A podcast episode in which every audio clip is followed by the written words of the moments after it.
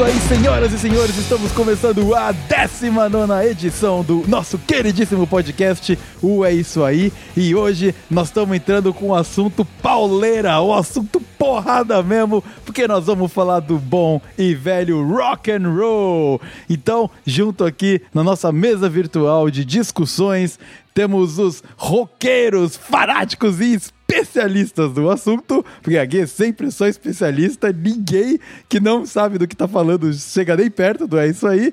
Então eu vou abrir a minha mesa de apresentações com o cara que é praticamente o meu co-host, além de ser o capitão, tá em 60% dos episódios do É Isso Aí, Capitão Felipe Coelho. Muito bem-vindo mais uma vez, cara. E é isso aí, Vitão. Capitão Coelho aqui de volta. Mais um episódio aí para falar de rock. E eu sou o Capitão Coelho e eu já fiz muitas tours aí junto com o meu primeiro oficial, o Bruce Dixon. Aí voando nosso avião aí pela, fazendo tour aí do Iron Maiden. É, exatamente. Né? Seu, seu amigo, né? Amigo íntimo. É, meu, é colega de profissão aqui. Você já deu até uns toques para ele, né? De como, umas boas práticas de como decolar, pousar e tal. Exatamente. da hora, cara. Muito obrigado por, por ter vindo. Espero que você se divirta aí no nosso assunto de hoje. E o segundo integrante que tá aqui comigo hoje, nós somos em três, é um cara que já apareceu uma vez aqui. Falamos sobre a NFL. Cabelo, muito bem-vindo de novo, André Cabelo. Opa, e aí, Vitão? Fala, Coelho. Segunda participação. Vamos tentar aqui, né, explorar o mundo do rock and roll sem falar muita groselha, né? Vai ser difícil, né, cara? A gente fala Vai ser muito... difícil. é, mas vamos tentar, vamos tentar mostrar um pouco de conteúdo além de falar besteira. Exatamente.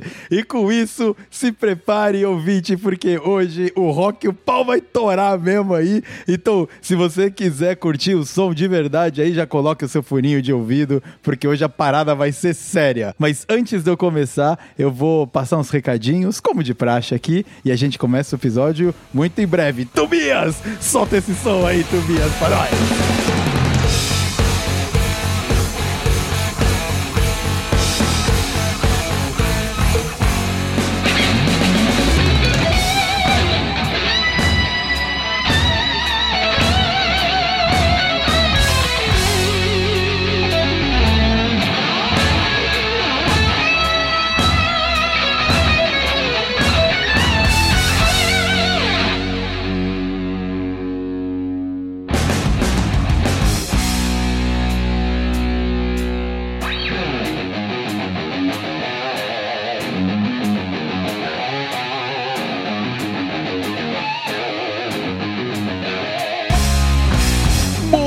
Muito bem, senhoras e cenouros. Estamos começando aqui o bloco de recadalhos do segundo episódio do É Isso Aí no ano. E nós vamos voltar um pouquinho no episódio anterior. Se você não ouviu, eu recomendo fortemente coloque o seu fone de ouvido, apaga a luz do quarto ou do cômodo onde você está e vá viver com a gente um pouquinho o ambiente de terror que a gente cobriu no episódio passado, não precisa ficar com medo. É claro que tem uns, uns efeitinhos especiais que a galera aqui da produção fez para deixar você envolvido com o assunto, mas a gente fez com muito carinho e eu gostaria de aproveitar esse momento e agradecer muito aos feedbacks que a gente recebeu por dois motivos principais. O primeiro, mais uma vez, pelo quanto o Gustavo Rego do canal Cineolho agrega nos papos, trazendo a visão social e um pouco mais filosófica dos filmes que a gente estava discutindo, mesmo sendo eles sobre terror. Então, mais uma vez, muito obrigado, Gustavo, por ter participado. Eu espero que a gente possa fazer mais um collab muito em breve. E também a vocês, meus queridos ouvintes e amigos, que deram o feedback mega positivo sobre a sonorização, uh, mensagens muito carinhosas. Então fica aqui um beijo meu e da produção no coração de vocês. E espero que vocês continuem aqui comigo, espero que a gente continue junto para fazer isso aí, quebrar barreiras e atingir lugares nunca antes atingidos por esse singelo podcast. Belezinha? Ô, Vitão, será que eu posso te interromper aqui um, um bocadinho, hein? Olha só, Tobias, olá, seja bem-vindo ao bloco de recadinhos mais uma vez, Tobias. Não vem com esse negócio de bem-vindo a bloco de recadinho aqui, não. Porque a verdade é que esses elogios aí que o pessoal falou sobre a sonorização, sobre o episódio de terror, fui eu que não consegui dormir por quatro dias seguidos aqui, porque eu fiquei ouvindo a voz daquela menininha na minha cabeça, tirando sem parar, por uma montura de tempo aqui. Eu não aguentava mais, Vitão. Não aguentava Ah, Tobias, mais. não foi tão ruim assim. Vai, fala a verdade, cara. Pra mim, foi terrível. Bom, Tobias, então, me desculpa, mas eu acho que foi um esforço que valeu a pena porque o episódio ficou incrível, não é verdade? É verdade, ficou bom demais da conta mesmo. Mas você não acha que esse bloco de recadinho aqui tá ficando meio grande demais, não? É, tá ficando grande sim. Então, sem muito mais delongas, eu vou finalizar aqui falando. Ah, pronto, vai ficar aqui falando de novo que é pra passar pra amigo, que é pra passar pra frente, que é pra seguir no Instagram, tudo aquelas coisas que a gente já viu mais uma montura de vez aqui. Não aguento mais, Vitão. É, Tobias, é que a gente tem que bater na mesma tecla. Porque tem audiência rotativa. Tem gente que tá chegando agora, tem gente que não ouviu os episódios anteriores. Você nunca sabe, né? Então tem que atingir as pessoas. Entendi. Então, já que é assim, deixa eu falar os recadinhos, já que eu tô aqui dando bobeira. Tá bom, Tobias, pode falar. Então é o seguinte, querido ouvinte do meu coração, já que a gente tem que passar aqui esses recados tudo de novo, que vocês já cansaram de ouvir, mas tem esses negócios de audiência rotativa aí que o Vitão fica inventando, eu sou obrigado a passar a informação que você pode acompanhar tudo que tá acontecendo aqui não é isso aí pelo nosso Instagram por arroba podcast underscore isso aí. Lá a gente posta tudo os episódios a gente posta as novidades a gente posta uns teaser do que vai vir no, no episódio passado. Então segue a gente lá que é muito legal. E se você também quiser acompanhar da vida desse Vitão aí, que é um desocupado, você pode seguir ele por arroba V underscore é isso aí, tá bom? E tem o terceiro jeito, que é um jeito mais secreto, que é um jeito mais maroto, um jeito mais gostosinho de entrar em contato com a gente, que é por e-mail. Você pode mandar um e-mail por contato.eisoaí@gmail.com que eu e os meninos da produção aqui vamos olhar com todo carinho do mundo, tá bom? Então, vem falar com a gente, tá?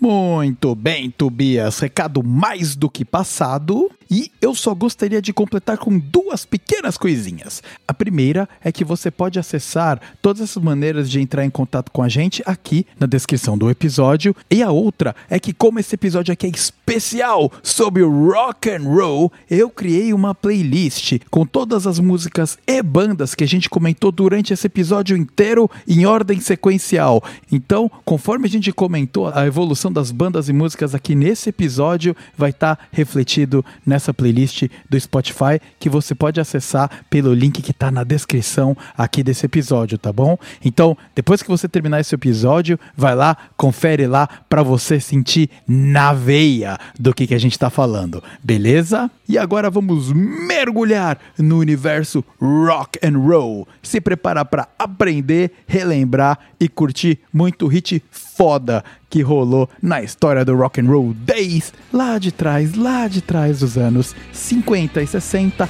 até hoje. Vambora, Tobias, vamos nessa! Vamos que vamos, que hoje a giripoca vai pilhar essa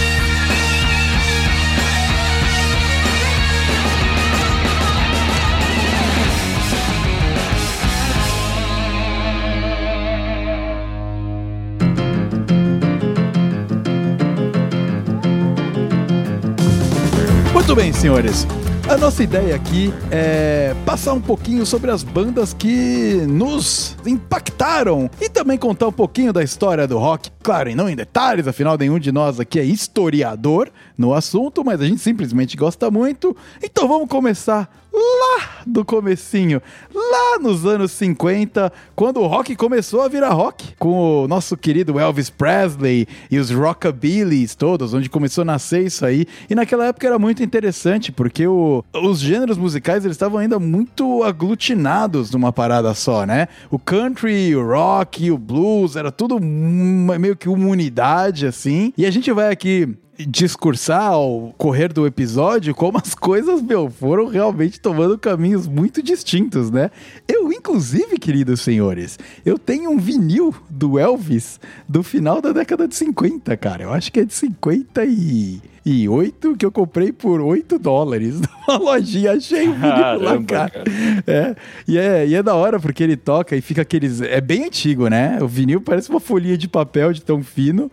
E é bem craquelado, né? Faz aqueles clac, clac, clac pra caraca e tal. Mas é bem da hora, velho. Puta, muito maneiro. É, aqui no Brasil, isso, assim, com certeza é um item vintage, assim. Tipo, você vai achar, tipo, em sebo. É. Cara, e com certeza vai ser, vai ser algo, assim, que as pessoas, tipo, devem guardar e colecionar. Eu não sei o quão fácil é, é achar esse tipo de coisa fora aí, onde é. vocês estão. Mas é. aqui eu sei que, por exemplo, tem todo um mercado de vinil fortíssimo. E, cara, o pessoal, tipo, leva bem a sério isso, viu? É, não, pois é, cara. Eu fui numa. Quando eu tava aí no Brasil, eu quis vir com um monte de vinil. De bandas uhum. brasileiras, assim. Seja de. Seja do, do, mais do MPB, seja mais do rock e tal. Fui lá numa loja de vinil que tem lá em Pinheiros. E, mano, tipo, tem uns vinil assim. Cara, você pega, por exemplo, um, um do Tim Maia, mano, 300 pau no vinil, assim. Você fala, caralho, é, mano. Cara, é caro. É caro. E eu peguei o. que resolvi tirar a cobrinha do bolso e pagar um. Não era, claro, não era 300 pau, era bem mais barato. Mas foi o vinil 1 do Titãs. Caramba! Que eu trouxe, cara. E foi muito interessante porque eu ouvi. É muito engraçado, mano, como o gênero dos caras mudou com o tempo, né? Parece outra coisa, velho. Eles eram muito mais surf do que é hoje, assim. Muito, muito bizarro. É, é, que, é que, essas bandas também, né, é, nacionais aqui do Brasil, a maioria delas surgiram na época da ditadura, né? Então é. você tinha, você tinha ali um começo de um rock and roll um pouco, não vou dizer agressivo no sentido de peso, mas agressivo no sentido de letra, de protesto. O Titãs fazia muito isso, o Capital Inicial fazia muito isso no começo, né? Veraneio Vascaína, por exemplo, é. que é uma crítica aos camburão, né? Da época do, da ditadura. Puta, pode crer. É, o próprio Paralamas também, né? Apesar de fazer mais um surf music, um ska, tipo, ainda tinha letras ali, né? É um pouco mais de protesto. Então, é muito nessa linha, né? E depois que, de, e depois que acaba a ditadura, que você começa a ter ali, tipo, uma democracia instaurada, aí o pessoal começa a fazer umas músicas um, um pouco mais românticas, mais tranquilas tranquilas, falando um pouco mais tipo de cotidiano mesmo, né? É. É, pois é. é. é. muito interessante, né? Como com, um contexto que tá estabelecido ali no momento forma tanto o som que tá saindo, né, cara? Muito foda. A gente, meu, por exemplo, tava falando aí dos do 50, do Elvis e tal. Na época, o cara era considerado um rebelde, sabe? Um, nossa, o cara, isso aí. Eu... As reboladas que ele dava ser proibido na TV, assim. Exatamente, cara. As reboladas dele. E, mano, hoje a gente ouve a parada, cara, é muito sucinha perto do que veio depois, né? Muito tranquilo. E é engraçado, eu tava fazendo a pesquisa aqui. Naquela década lá, tinha muita gente que colocava o Ray Charles como rock também. Sim me surpreendeu, né? Porque ele, cara, é um dos godfathers do rhythm and blues aí e tal.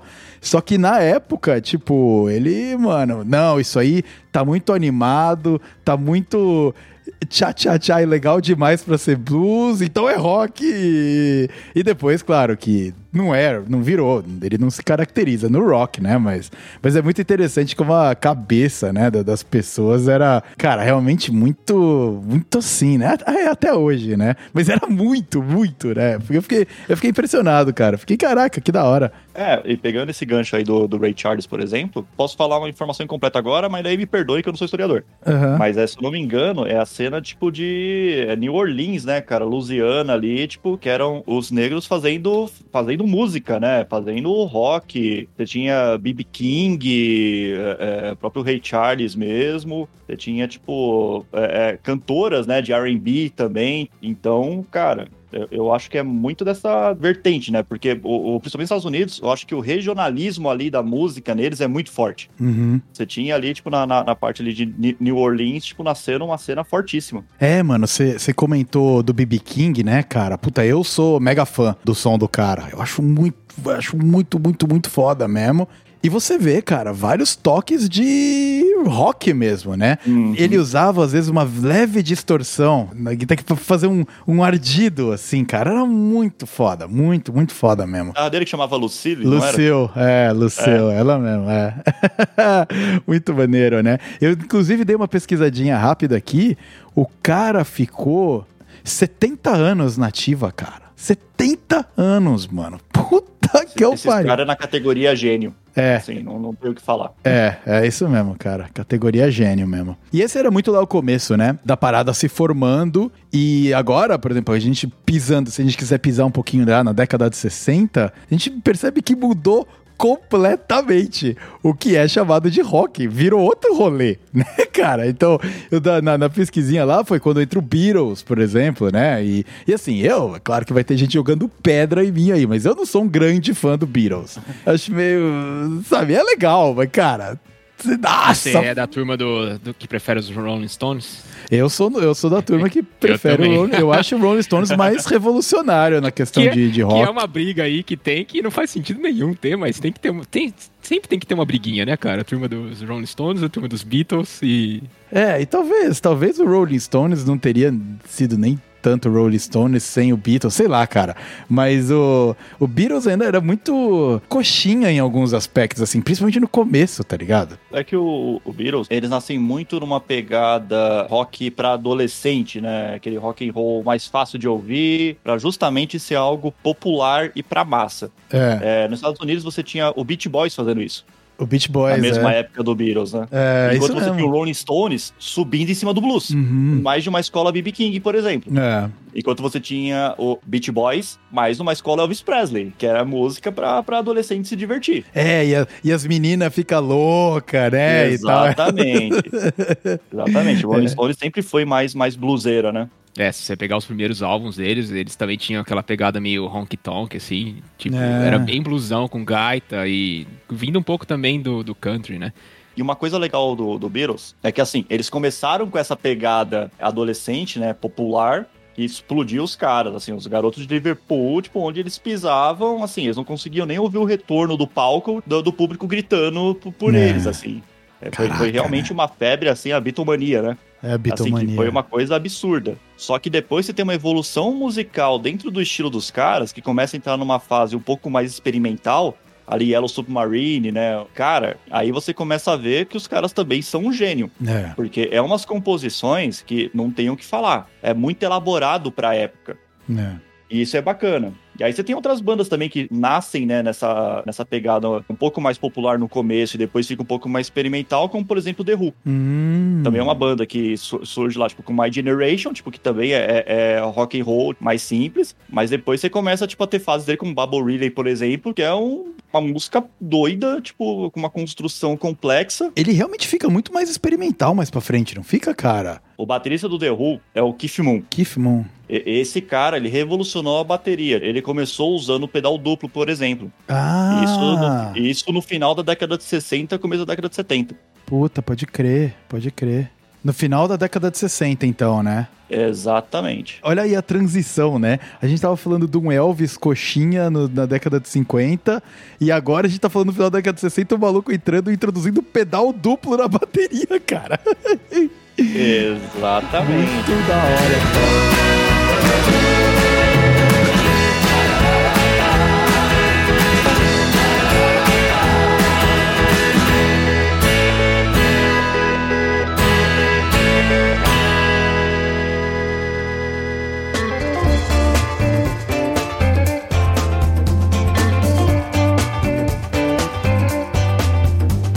Começa a ter também o, a virtuosidade entrando em ação, né? Como, por exemplo, Jimi Hendrix na guitarra. Jimi Hendrix. Começa é. a ter o, o, cara tacando fogo na guitarra no meio do show.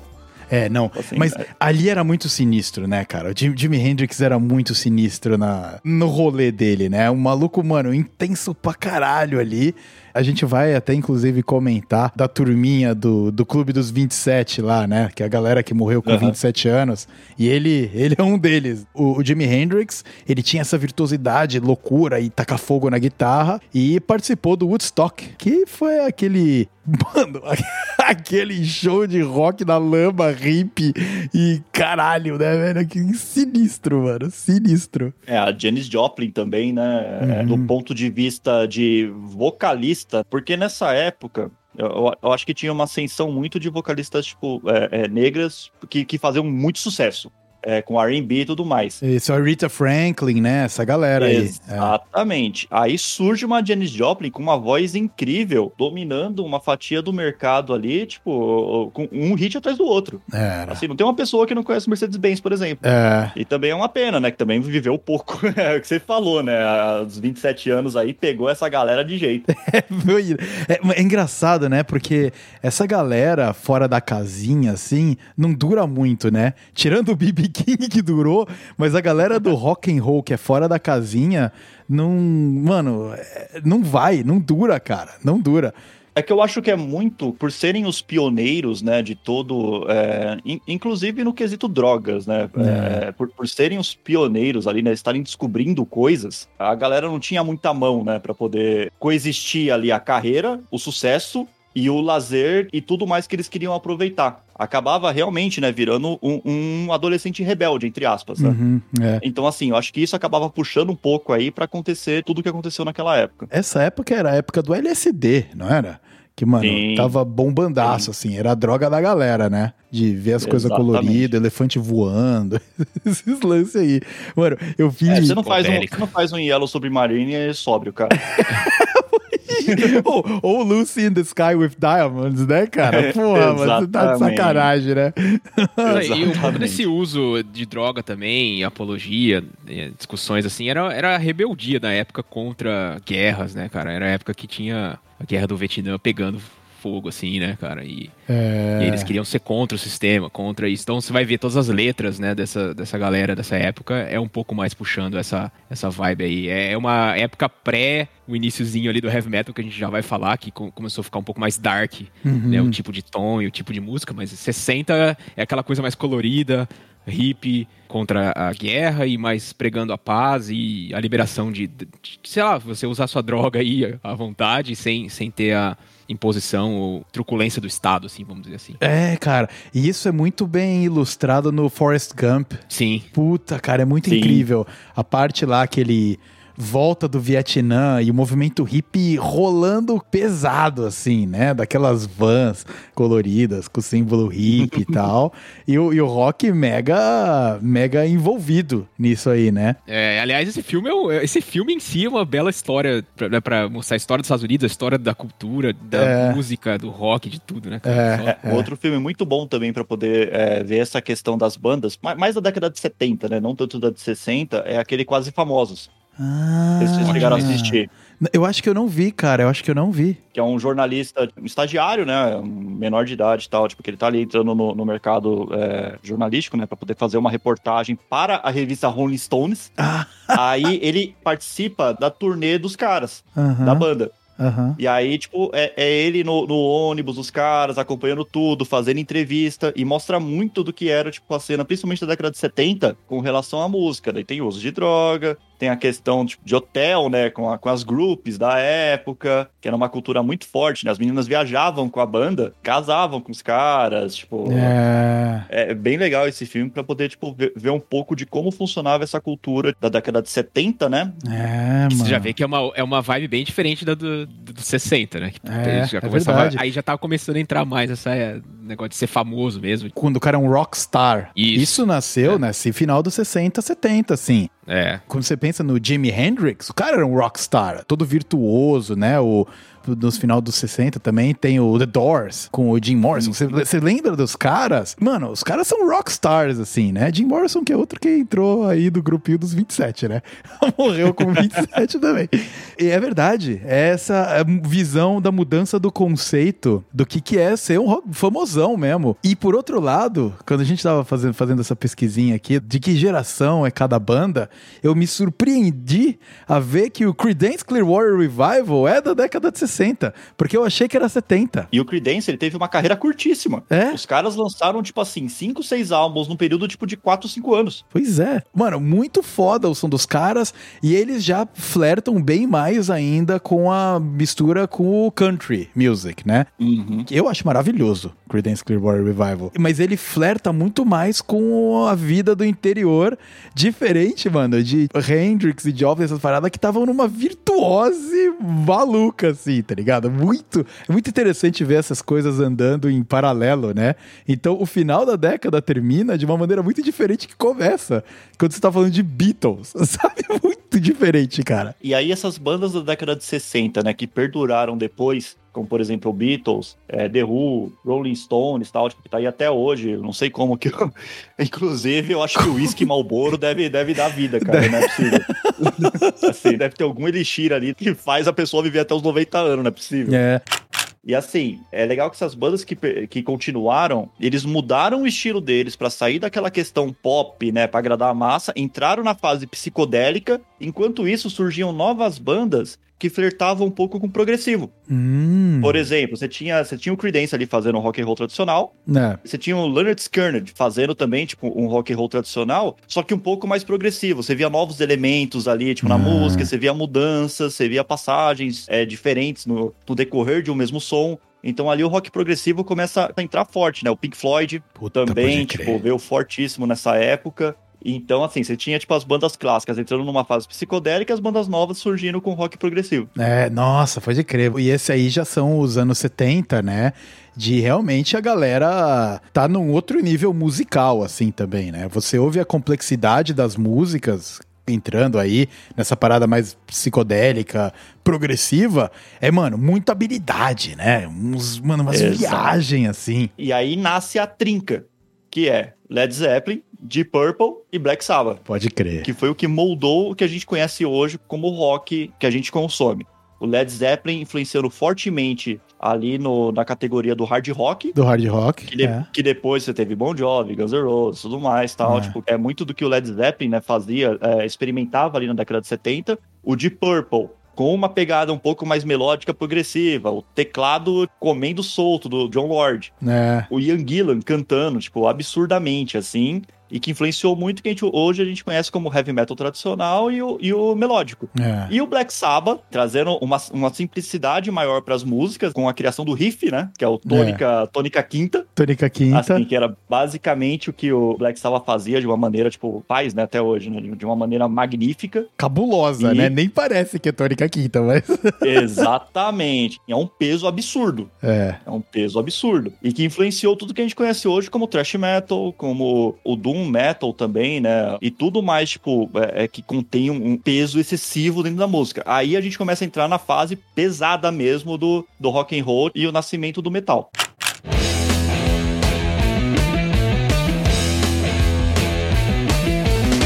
Metal ele nasce aí no, no Black Sabbath, né? Com essa Exatamente. galera de tipo, come morcego, mano. Tipo, essas paradas. Essa história do morcego foi mó cagada, né? Ele achou que era de brinquedo. Era isso, eu não sabia, cara. Ele achava que era de borracha de brinquedo. Jogaram no palco pra ele. que logo depois que ele mordeu, foi correndo pro hospital, querendo sair. Achou que era de brinquedo. Ah, pode crer, cara. Eu não, não, não tava ligado. Eu achei que era mais proposital, assim, maluquice mesmo. E virou, mano, virou uma lenda, né? Virou uma lenda. e dessa mesma época também surgiu uma banda que eu gosto bastante e que tem um dos melhores vocalistas da história, que foi o Rainbow, com o Ronnie James Dio É. no vocal. É. Ele tinha um É, pezinho nossa, mais cara. próximo ali do, do Deep Purple, né, do Led Zeppelin, e que influenciou bastante também as bandas de, de melódico que a gente conhece hoje. Então, assim, É. o Rainbow também coloca aí como um quarto, como correndo por fora ali nessa, nessa influência do, do heavy metal e do rock como a gente conhece hoje. É, a carreira solo do Dio é cabulosa também, né? Tem, É muito foda, cara. O Dio é Quem um não conhece Rainbow in the Dark, por exemplo, tipo, Exatamente, Absurdo. cara. Exatamente. Também na, na linha daí dos 70, uma banda que eu gosto muito. Tem gente que se incomoda um pouco com, com os vocais e tal, mas é o ACDC, né, cara? Que, velho, puta merda, cara. tipo, eu ouço Hells Bells, eu ouço Hells Bells e, e, e me dá. Cara, me dá. calafrio. é, mano, que é muito foda, cara. Você fala, caralho, que som bom da porra. E muito, mas também nessa pegada aí que você comentou, né, Cabelo, de uma música simples. Sim, é, o, o ICDC ele leva a música simples ao extremo. É. É, é. E aí você começa a ver também como globalizou, né? Porque o ICDC ele foge desse eixo Europa e Estados Unidos é. e surge uma banda tipo australiana. Exatamente. Ô, ô, Cabelo, você tá, tá, roubando aqui todo o estudo que eu fiz, cara. Você tá, tá falando exatamente o que eu ia falar. e que é muito legal você ver começar a sair o rock dominando o mundo. Você tá já agora falando em outro continente, lá embaixo, lá, lá na Oceania. E os caras criando um negócio também que não é nem no o eixo UK ali e nem americano, né, cara? Com esse. Exatamente. É, pois é. é. Eles são australianos, né? São australianos, cara. E é muito da hora, né? Porque a, a, as roupinhas deles, né? Aquele, normalmente, uma roupinha meio social e uma bermuda, tá ligado? É o uniforme de escola, né? Que ele usa. É, é roupa de escola, né? é muito maravilhoso. E virou uma marca registrada da banda, né? É, é para você ver como também a preocupação com a imagem aí começa a vir forte. A música de qualidade é importante, é importante. Só que agora a gente tem que começar a trabalhar também outras coisas, até por conta da globalização e do, e do aumento de bandas que surgem. É, não é só fazer música boa tem que também conseguir cativar o público de outras performance, maneiras. né? Tem que ter performance, performance palco, exatamente. Então, é, um outro cara que a gente também não falou aqui, que é dessa época, que também ajudou a, a fazer isso aí, é o Alice Cooper. O Alice Cooper também começou a pegar essa, essa coisa mais de teatral, assim, de ter coisa meio dark, meio de terror. É o cara que também veio aí no final do, da década de 70. A década de 70 é a década do Queen que puta, puta que eu pariu, né? Que foi uma revolução dentro da, do rock and roll, né? Porque eles também traziam uma pegada muito experimental e eles inclusive tiveram dificuldade de no começo vender o som que eles queriam fazer. Porque todo mundo ouvia e falava, cara, essa porra aqui, mano, essa música tem 15 minutos, cara. Como é que eu vou tocar isso aqui no rádio, velho? Não vou, não vou tocar essa porra no rádio. E só que eles conseguiram, meu, quebrar. Bateram na mesa ali e é. falaram, vai, vai tocar sim. Aí é. Bohemian Rhapsody foi, foi um single de rádio de 8 minutos. Pois é, né, cara? Mano, um single de rádio de 8 minutos. Lembrando que quando a gente volta lá no Elvis, as músicas daquela geração, até as músicas do Beatles todas, 2 minutos, cara sabe? 2 minutos e 15 acaba a música, sabe? Então, mano, e aí tem Queen com, mano, aquela pegada de ópera de música clássica fazendo uns sons de oito minutos e lotando o estádio, mano. Lotando estádio. É, a produção do Queen e a estrutura das músicas, assim, cara, é, é motivo de estudo. Assim, a, a, questão de dobra de vocal que o Fred Mercury fazia, né? Porque ele produzia os vocais, né? Uhum. Botava todo mundo para cantar junto, né? Pra dar um reforço na voz dele. É. Só que, assim, era a loucura da cabeça dele. E a maneira que ele fazia é, era incrível. Assim, é. você pega, tipo, o meio da Bohemian Rhapsody lá, tipo, na parte do Mamma Mia lá. Mamma mia, mamma mia. Mamma mia, let me go. Beelzebub has a devil put aside for me, for me, for me. Assim, aquilo é uma influência, tipo, fora do rock que ele trouxe, tipo, meu, de ópera, é, é, de música clássica, e é assim, deu super certo numa música de rock. É. Criou uma tendência, né? Criou um estilo. Aí você começa a ter, tipo, meu, Pink Floyd, King Crimson, né? Essas, essas bandas mais progressivo, começando a também meter coisa de, de música clássica no meio começando a colocar outros instrumentos ali, usando e abusando mais de sintetizador e por aí vai. E tudo isso, cara, no, com o aval do Queen. Ou seja, dá para fazer sucesso fazendo música experimental. Caralho, né, mano? E é, é muito. É, mano, eu paro pra pensar assim. Se você se colocar na época, tá ligado? Tipo, você tá lá ouvindo o teu radinho, em plenos anos 70 lá, e começa a rolar uns sons desses, você fala, que porra é essa? Caralho, é muito, muito foda, mano. É uma coisa que a gente não, não viveu, né? A gente não viveu, cara, um artista, não. né, entrando com uma revolução musical desse nível, assim, né? Porra, deve ter sido muito incrível mesmo. E eu acho que a gente tem que fazer uma menção honrosa aqui a outra banda também que influenciou, também 70, que influenciou aí a, o hard rock, essa coisa mais melosa, o Scorpions, né, cara? Que ah, também é fora que também é fora aí de Inglaterra e Estados Unidos, né? Eles são da Alemanha e aí eles também têm uns hits lá, tipo Still Loving You. Então eles tinham essa coisa meio romântica também que acabou influenciando aí para o que vai acontecer na cena dos anos 80, que a gente vai falar, mas também foi uma grande banda aí que influenciou bastante. É, e eles também tinham essa pegadinha de cantar um pouco sobre guerra e tal, né? Sobre. Tinha. Sabe, tipo, a Winds of Change, por exemplo, né? Acho que a cicatriz, né, pro alemão, ela demorou mais pra. Se cicatrizou, né? Mas a marca ficou lá por mais tempo da galera cantando sobre, sobre guerra e tal, né? E isso sendo influenciado. Eu gosto muito do som dos Scorpions, cara. Gosto bastante. É. Pegando essa pegada do Scorpions, tem também o Nazareth, que hum. também fazia, tipo, esse estilo mais hard rock, bem parecida com o do Scorpions também, tipo, misturando rock and roll ali, já flertando com, com, com hard. É. E era dessa época aí também? Dos, do setentão? O Nazareth, acho que sim. Ah. Ah, mas... Na minha levantadinha aqui também, uma banda que eu gosto muito, inclusive também tem o vinil, é ZZ Top. ZZ Top aparece no 70 e Puta, o som dos caras é incrível, né? Inclusive, ano passado morreu o baixista do ZZ Top. Né? Sim. Então perdemos aí um, um dos senhores que tava tocando rock desde a década de 70, aí, 50 anos de carreira também. E é aquela pegada de um som muito simples.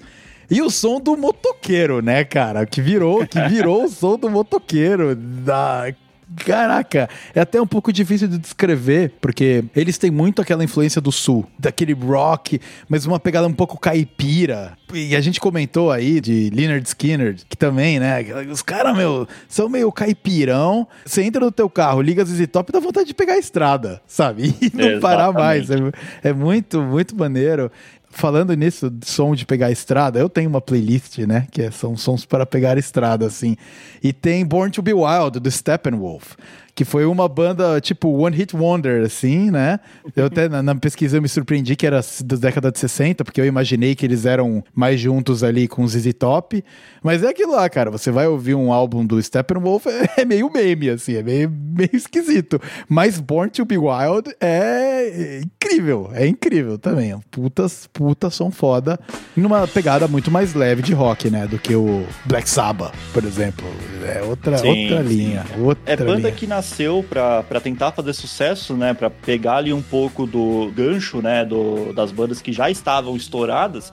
Só que não tem como, né, cara? Assim, bandas que a gente tá falando até agora são bandas, tipo, geniais que até é. hoje estão nativas, é. caso não tenha falecido ninguém, né? É, é, é o Stephen Wolf lançaram um hit, só que assim, se não tem o, os caras gênio na banda, você não consegue se manter. É. Ainda mais nessa época. É. E aí não tinha como, né? É, você pegou foi nos mano, meu, sei lá, meio que tipo que nem eu, assim, tocando, tá ligado? E acertaram um hit foda lá e foi isso, né? Foi isso, é, exatamente. Aí agora a gente vai, vai ser xingado pelos fãs do Stephen Wolf. É, exatamente. Se tem algum fã do Stephen Wolf ouvindo aí, a gente vai ser xingado, mas que, porra, se você discordar disso, você tá sendo muito. tá sendo muito cego, né, cara? Aí, só pra completar a informação, que aqui é jornalístico. Jornalístico, o, profissional. O, o, o Nazareth é de 68. 68. 68. 68. Caraca, mano. Bom, e, e nessa transição. Porque essas. A gente tentou quebrar em décadas, mas é difícil, né? Porque o cabelo até comentou: as bandas mudam estilo. Elas vão se moldando com o passar do tempo. E a gente tá falando aí de banda que tem mais de 25 anos de carreira, saca?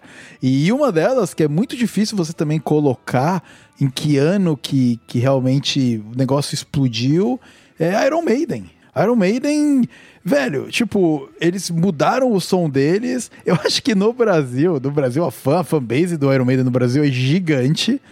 E eu acho que foi uma das bandas que mais converteu meninos pro rock, né, cara? Do... Ah, é, o meu caso foi esse. Foi, acho que a minha entradinha aí no, no, no rock and roll, coisa diferente do rock que a gente ouvia no Brasil, foi Iron Maiden, cara. Eu, comecei a, a gostar por causa disso. Era aqueles amigos do colégio que tinha as fitas né? As fitas. Tinha as fitas, do, fita cassete. Então, quando, quando você via os caras com, com, a fita cassete, falou, pô, que da hora. E o desenho também do Ed, as capas. É um negócio que conquistava o, os moleques, assim, né? E foi o que aconteceu comigo também. Quando, acho que a primeira música do Iron Maiden que eu vi foi a Running Free. Nossa!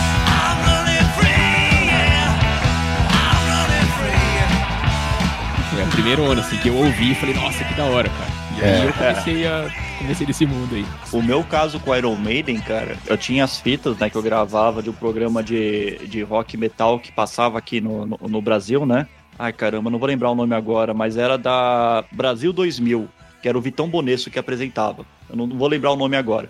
É, é Backstage, desculpa, lembrei. Ah, Aí eu gravava o Backstage em fita para poder ficar ouvindo depois, tipo, na escola. Só que o meu caso com Iron Maiden, cara, assim, que eu realmente considero que é ali que eu virei fã, foi quando eu comprei o CD do Bash of the Beast. Ah. O Bruce tinha acabado de sair da banda, era o Blaze Bailey que tava cantando na época, e eles lançaram uma coletânea depois do lançamento do Virtual Eleven. Ah, Aí esse foi o meu primeiro CD do, do Iron Maiden. Esse foi o primeiro CD que eu também, assim, eu ouvi do meu amigo, né, o Running Free. Só que o primeiro CD que eu comprei foi o Best of, o Best of the Beast. É, e esse é muito foda, porque é a introdução ao universo Iron Maiden com só música paulada, que era uma banda que já tava, cara, estabelecida. E, mano, você vai lá e fala: caralho, o que, que esses caras estão fazendo? E a capa é animal, que coloca os edges de cada de cada álbum que eles estão cantando. Então, mano, tem o Ed do The Trooper, sabe? Tem, tem o, aquele Ed que tá camisa de força, mano, que eu acho que muito... é do Peace of Mind. Peace of Mind. Tem o Ed do Power Slave, né, que é a múmia. Eu tô olhando aqui. Um dos mais Aí. legais é o do Killers, cara, que ele tá com a machadinha assim. Isso. Ah, o da machadinha do, do Killers. É o que é. O, esse é o que é meio cabeludinho, com o cabelo meio espalhadinho assim. Sim. Isso. E a gente tá falando aí de novo da, de você iconificar a tua banda, né? De performance, essas paradas. Eles criaram um mascote, cara.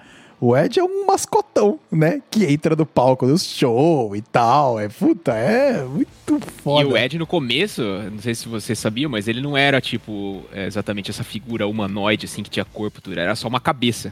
Ah, era é? Eddie the Head. Era, entrava só a cabeça, assim, no palco. Ah, e era mais medonho ainda, entendeu?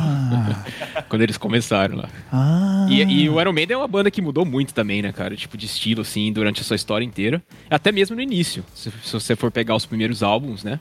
O próprio Iron Maiden, o álbum Iron Maiden e depois o Killers, que era ainda o Paul Dayano que que era o vocalista, uhum. eles tinham um estilo muito diferente de quando entrou o, o Bruce, Bruce Dickinson. É. Claro que aquela pegada da cavalgada, dos riffs, né, é, toda a linha de baixo que o Steve Harris criou e tudo mais, é, óbvio que Wave of essa, isso, essa espinha dorsal manteve, né, foi mantida. Só que se você ouvir as músicas dos dois primeiros álbuns, é muito diferente do Number of the Beast, que foi o terceiro álbum, que foi quando o Bruce Dickinson entrou, né. Então, os dois primeiros álbuns ainda tinha aquela mistura do punk, ainda, sabe, era o finalzinho da do, do movimento punk que estava acontecendo para essa new wave aí of British heavy metal, que o Iron Maiden foi um dos, um dos pioneiros aí nessa, nessa linha aí, né? E, então é uma banda que mudou muito de estilo. Aí depois, obviamente, que o Iron Maiden foi se desenvolvendo cada vez mais e começou a entrar uma, umas coisas, umas paradas mais progressistas, né? Aí teve a época também que eles, que eles usaram bastante teclado, que você tem o Seven Son of Seven Son, que é tipo um álbum é, bem diferente. O... Você ouvia é uma pegada muito diferente do, uhum. do, dos primeiros, assim, né? E o Summer in Time. E o Summer in Time também, também. Com, com aquela pegada meio futurística, assim, né?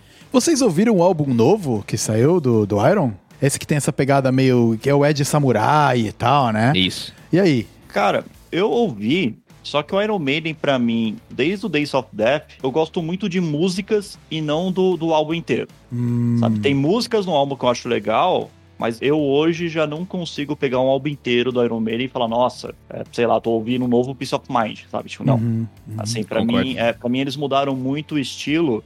E, e para onde eles mudaram já é algo que eu já não escuto muito mais hoje em dia, assim, né? Que são as músicas maiores, um pouco mais prog. Uhum. Não é muito a minha praia. E eles estão fazendo bastante isso. E eu acho que tá certo, né? Você passa ali, tipo, meu, 40 anos fazendo a mesma coisa, chega uma é. hora que você tá de saco cheio. É, não tem como. É. A gente fala, né, do The Best of the Beast do, do, do álbum. Eu coloquei aqui só pra dar uma olhada nas tracks, as músicas. Se liga, velho. Tem The Number of the Beast, Can I Play with Madness e Fear of the Dark. Começa só assim saca? E, e, mano, Run to the Hills, Bring Your Daughter to the Slaughter é muito foda. É muito, é muito hit. foda. Só hit, cara. Two Minutes to Midnight. Wasted Years, The Trooper e Hallowed by the Name. É muito insano, cara. Muito insano. Essa semana, essa semana eu não ouvi o álbum novo, né? Mas eu já entrando no espírito do rock and roll para fazer essa gravação aqui, ouvi rock pra caceta, né? E Iron Maiden, claro que tava lá. Mas eu percebi que tinha algumas músicas que eu tava ouvindo, sabe, trabalhando assim, cansado de virar. Caraca, mano, putz. Tipo, mano, não sei se eu consigo mais ouvir tanto. Até músicas que eu amava muito, cara. Fear of the Dark. Pô, eu lembro quando eu tirei os solos, todos os solos da Fear of the Dark na guitarra, eu me achava o guitarrista, tava maravilhoso. A abertura de Fear of the Dark é, mano, uma parada ímpar, assim. Mas mesmo nela, cansou. Eu virei e falei, ai, mano, tipo, e o Bruce Dickinson lá. Chegou uma série que você falou, caralho, mano, eu não aguento mais. Não, ficou, ficou muito batida essa música. Ficou muito, é, tipo. A minha predileta é Bring Your Daughter to the Slaughter. Eles têm uma vocalização, né? Que faz o.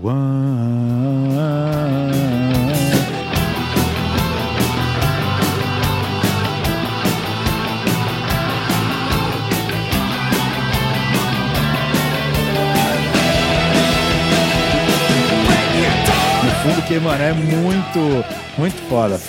Sai um pouco da casinha, assim, é muito maneiro. É, e esse álbum inteiro, se você for ver, ele gravou. Ah, você percebe que a voz do, do Bruce, ele tá com aquela voz mais roquinha, assim, sabe? É. O álbum inteiro. É o No Prayer for the Dying, né? O, no Prayer for the Dying. É um álbum controverso, então, assim, a galera é, não curte então, muito. É, da, da fase também, também o... dele é o mais fraco. É, esse que é, o que tem o, Bring, é o Be Quick and Be, Be Dead, né, também. Não, a Big Corbidade é a primeira música do, do, do Fear of the Dark. Esse álbum é o do Holy Smoke. Isso, é desse álbum. Holy Smoke. Isso, tem isso. aquela é, Mother Russian, que é, que é muito boa. Também. Também é uma música gigantesca. É, mas ó, de, então, de Iron Maiden a gente conhece aí, ó. Os caras agora estão tirando, lembrando de onde vem aquela música aí. Aí sim, aí, velho. Você vê como marcou, né? Marcou muito, mas uma das melhores músicas, na minha opinião, é o Aces High. Aces High. Começa lá com, é. com o discurso lá do Churchill, lá do. do... Nossa, cara. É. Aí começa a guerra e é, é, muito, é muito emocionante essa música, cara. Eu gosto bastante da Rhyme of the Ancient Marine. Também. Essa música, pra mim, é um hino, cara. De que álbum que é? Eu acho que ela é do Peace Power of Slave? Mind, não tô lembrando aqui. É o, o, Power, Power Slave? Slave? pode ser, pode crer. É, Power Slave. Power Slave. É, Power Slave é um puta álbum também, né, cara? Esses High acho que também é do Power Slave. Ó, esse álbum tem só esses High, Two Minutes to Midnight, próprio Power Slave e a Rhyme of the Saint Mariner. Fora Flash Animal. of the Blade também, que é legal. Lost Your Words, que é, que é uma música instrumental, tipo, magnífica. The Duelist, também que é uma puta música, ah. e Back in the Village. E aí o que, o cabelo, anos 80? O Power Slave é de 84. 84, é, é puta. Eu nem tinha nascido. Soft Mind é 83. É, é, é, eu também não tinha nem nascido ainda. Mas você vê que foda, né? É, é, uma, é realmente uma época que o Iron Maiden tava destruindo, né? CD atrás de CD, eles produziram muito e era só porrada, cara. Só música foda. Não, era um por ano nessa época aí. Era, era um, por, por ano. ano. Saía tipo Number of the Beast 82, saía Peace of Mind 83, Power Slave 84, aí foi. É, é. Nossa senhora, Era um por ano. Cara. Nossa, muito foda, muito incrível. É muita, muita produção. O mercado musical nessa época, né, era desse jeito, né? Porque eram as gravadoras, tipo, bancando as bandas e assim, gravavam um CD e saía em turnê. Acabava a turnê, gravava outro CD e saía em turnê. E assim vai, o cara ficava nesse ciclo, tipo, ano a ano. É. O mercado mudou bastante, né? Que hoje em dia isso esquece. E a gente tá falando aí de mercado, né? Pulando aí a banda, porque dá pra gente fazer um episódio só sobre Iron Maiden. Quem sabe um dia, né? Um episódio só sobre Iron Maiden. Mas teve o Kiss, cara. O Kiss, ele também aí veio no, no finalzinho dos 70. Cara, quando você pensa em banda merchan, você pensa no Kiss que se fantasiavam, colocavam, pintavam o rosto, cada um impersonava um personagem assim. É, o demônio, né? É. O, o, gato, o, o Starman, né? O Starman, é, é, é isso. né? O guitarrista. Isso. E tinha o Paul Stanley que, que, que, tinha só uma estrela no olho, né? É. Ele só uma estrela no olho. Mas eu gostava muito. E o show deles, eu nunca tive a oportunidade de ir num show. Mas eles fazem aquela pirotecnia maluca, assim, sabe? E tá lá o, o, Jenny Simons tocando naquele baixo que tem o corte de machado. de machado.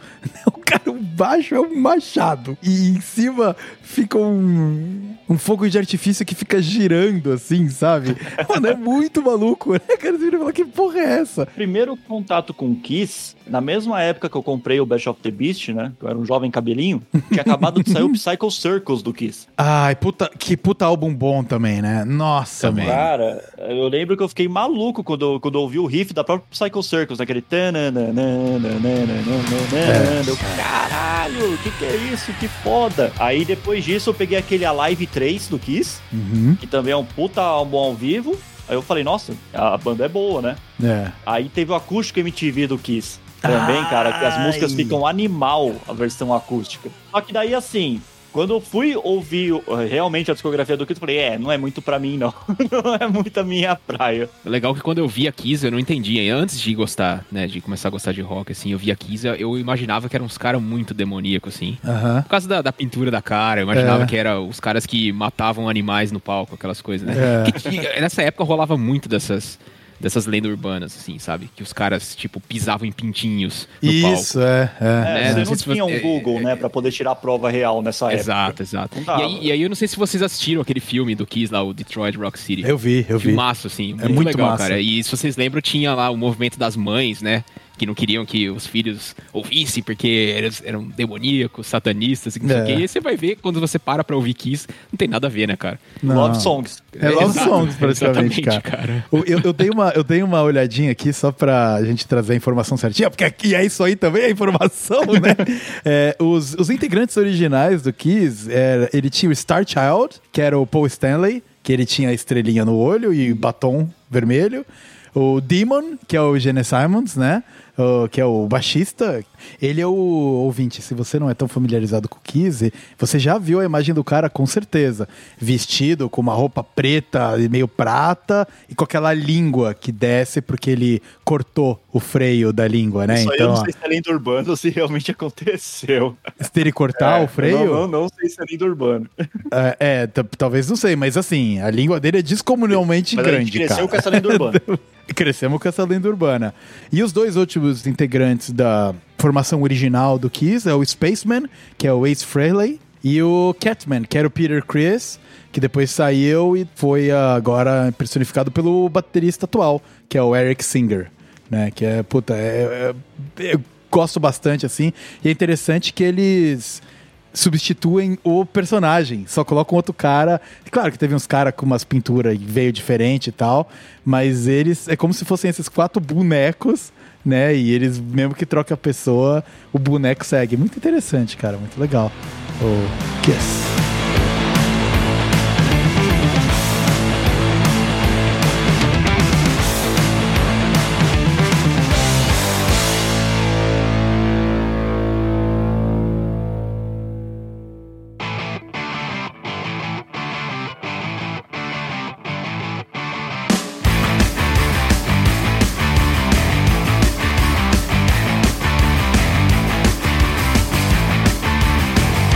Aí na, na escolinha 70, 80, numa pegada já diferente, pisando no punk, Ramones. Ramones é dessa época aí.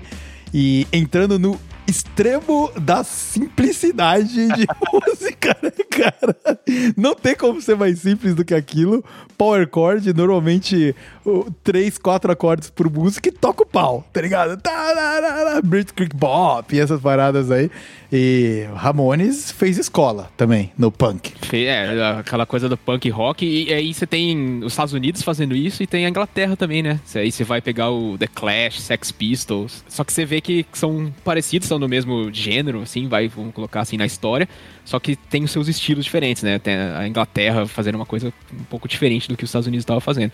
E olha como fica difícil. A gente dava com dificuldade de ver todas as ramificações. A gente começou lá de 60, 70, agora, final de 70, cara, começa a expandir por muitas coisas, né? Diferentes, assim. Né? Até é. a mesma década, só que são regiões diferentes, países diferentes e estilos aí nascendo, ramificando.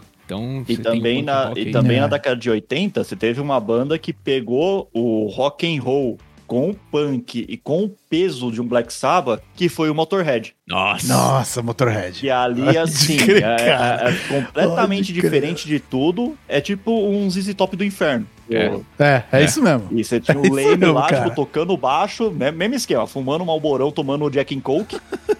Tá, o caminhoneiro from hell, cara. Total. Exatamente, fazendo uma música super agressiva e, e, também numa pegada um pouco mais simples. Motorhead, pra mim, foi fácil ouvir. Eu ouvi essa semana assim e, cara, dá pra engolir o som do Motorhead um atrás do outro. Você fica, caraca, mano, puta, pegado assim. É outro é o que você falou, né, cara? Parece o ZZ Top on steroids mesmo. Porque é, você ouve e dá vontade de pegar a estrada também. A milhão, assim, sabe fazer merda, ser preso, essas coisas.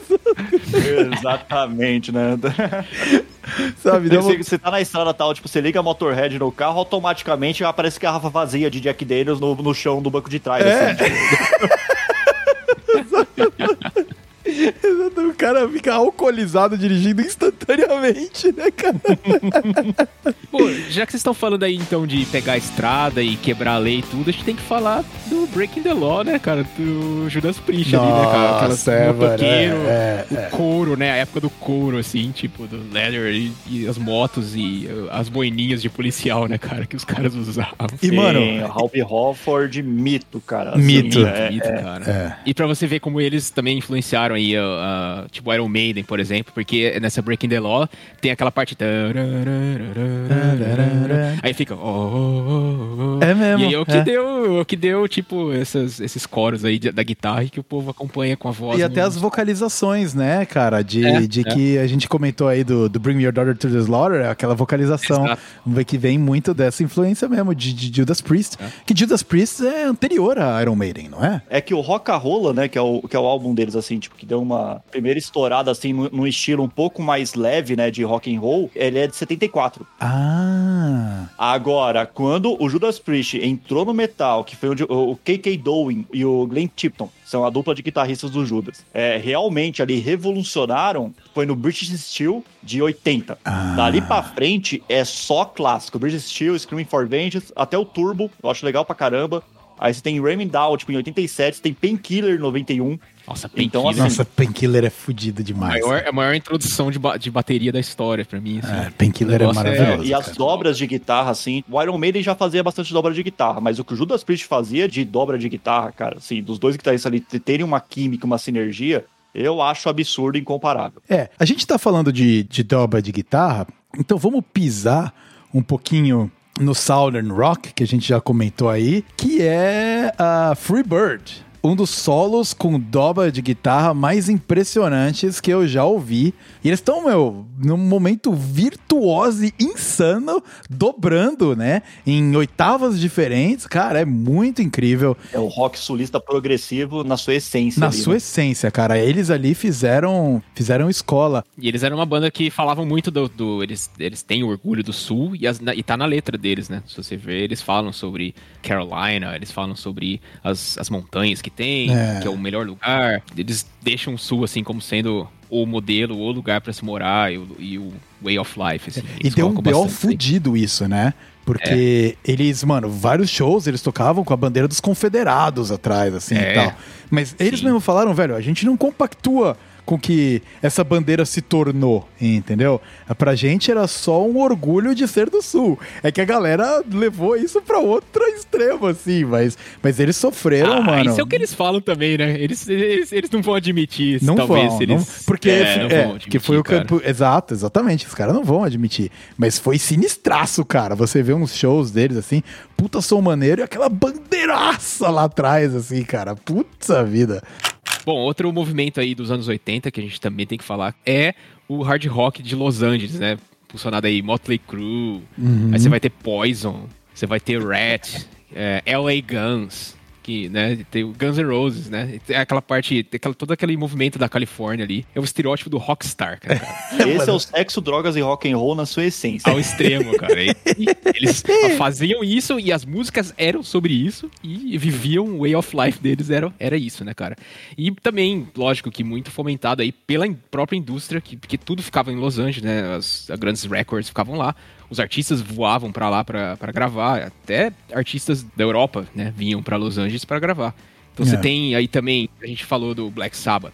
Tá, o Black Sabbath tinha aquela característica heavy metal, dark, mas o Ozzy, né? O Ozzy quando ele saiu, ele foi fazer a carreira solo dele ele meio que flertou com esse movimento mais de Los Angeles, até que ele veio para Los Angeles fazer várias gravações. E aí tem, a, não sei se vocês assistiram o filme do Motley Crue. Não, eu não vi ainda.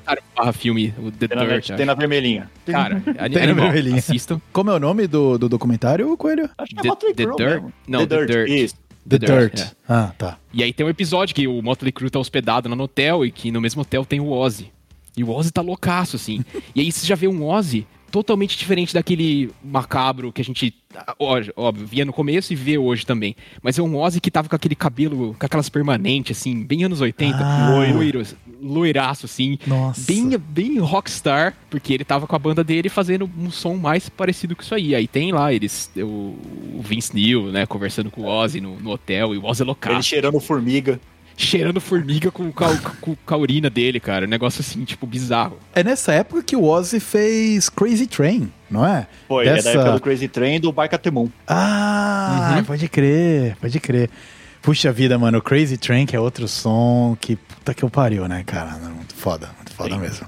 E aí você teve o, o, hard rock ali, né, que explodiu na década de 80, né, e perpetuou ainda com algumas bandas, né, na década de 90 também, né, que, como por exemplo Bon Jovi e Guns N' Roses, né, que Guns N' Roses acho que os maiores clássicos deles foi no começo de 90, né, e não no final de 80. E você teve o fim também do hard rock, que foi o surgimento do movimento grunge, né, é... que ali em Seattle, com Nirvana, com Alice in Chains, com Faith No More, o hard rock sai um pouco da mídia e Nirvana começa a explodir. Vocês, inclusive, viram a história de aquele bebezinho que tá na capa da piscina lá do álbum do Nirvana. Do Nevermind? É, do Nevermind. Ele colocou no pau, cara, o, a banda, falando que usaram a imagem dele de nude bebê. Mano, que porra é essa, cara?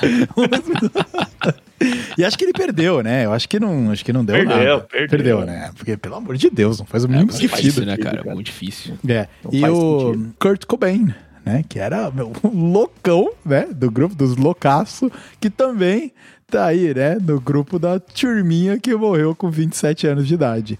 Tá aí, se juntou a Janis Joplin, Jimi Hendrix e Jim Morrison.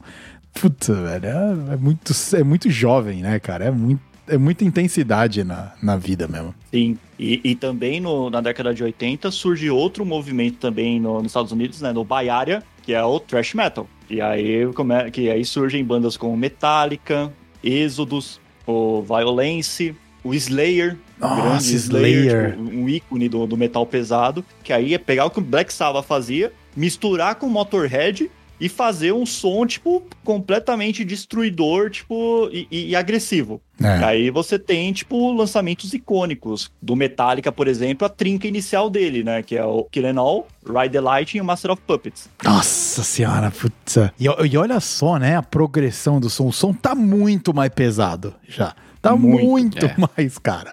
Metallica, pra gente que era pequenos roqueirinhos lá, foi outra banda que. E mais recente, né? Metallica. A gente tá falando do, do meio, final dos 80 ali um pouco, né? Então. Uhum. É, é uma coisa que tá menos distante e caraca, mano, você ouve o som, sonzeira do Metallica é animal, animal mesmo. E animal. aí mais cedo a gente comentou do quanto que a parte geopolítica influencia também na música, né? Enquanto isso, você tinha na Alemanha também surgindo uma cena de thrash metal, né, o thrash metal alemão, com bandas como Creator, Destruction e Sodom, abordando ali guerra de uma maneira, tipo, agressiva e justamente fazendo uma música, cara, contando, tipo, história, tipo, dos que os caras passavam nas batalhas que a Europa, né, vivenciou ali. E, assim, você consegue sentir na música o quanto aquele povo, né, aqueles jovens ali precisaram se adaptar depois do, da quantidade de coisa que a Europa e a Alemanha passou. Uhum. Essa questão, tipo, geopolítica sempre influencia na música. E isso é genial, tipo, do, do quanto a arte é complexa.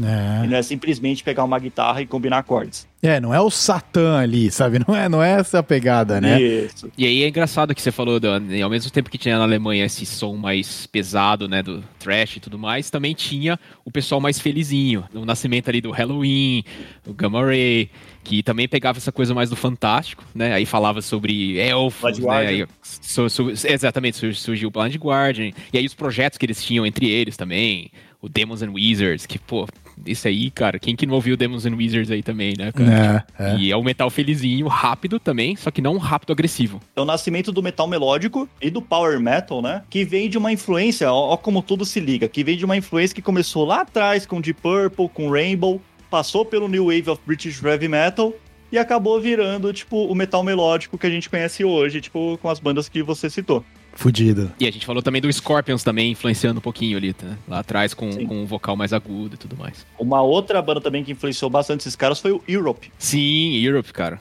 E o Queen's Right também. São duas bandas também que dá para você colocar crédito aí pelo, pela influência no metal melódico. É, é.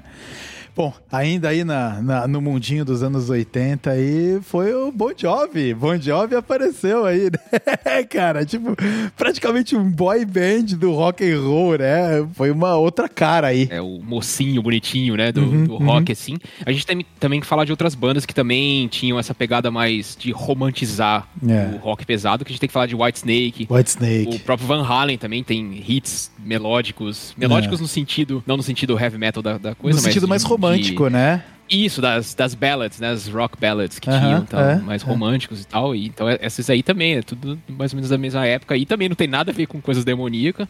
Era o rock que você tinha que impressionar a sua, a sua garota. Anos 80, vou impressionar a minha garota. Vou levar ela no show do White Snake. E Nossa. era aquela o... coisa bonita, aquela coisa. Ai, que fofo! Né? O Ed Van Halen foi um puta de um guitarrista que influenciou também, tipo, toda uma geração. Outros guitarristas de outros estilos, tipo, também veem o cara como gênio. Quando eu era criança, o primeiro clipe que eu vi na, na, na MTV, assim, do Van Halen foi aquele Hot for Teacher. Ah, pode crer. Cara, e o clipe é uma historinha, assim, o David Lee Roth, tipo, tipo, mano, retardado, assim, atuando. É, aquele começo de bateria, tipo, genial é, também. Tipo... É muito genial, cara.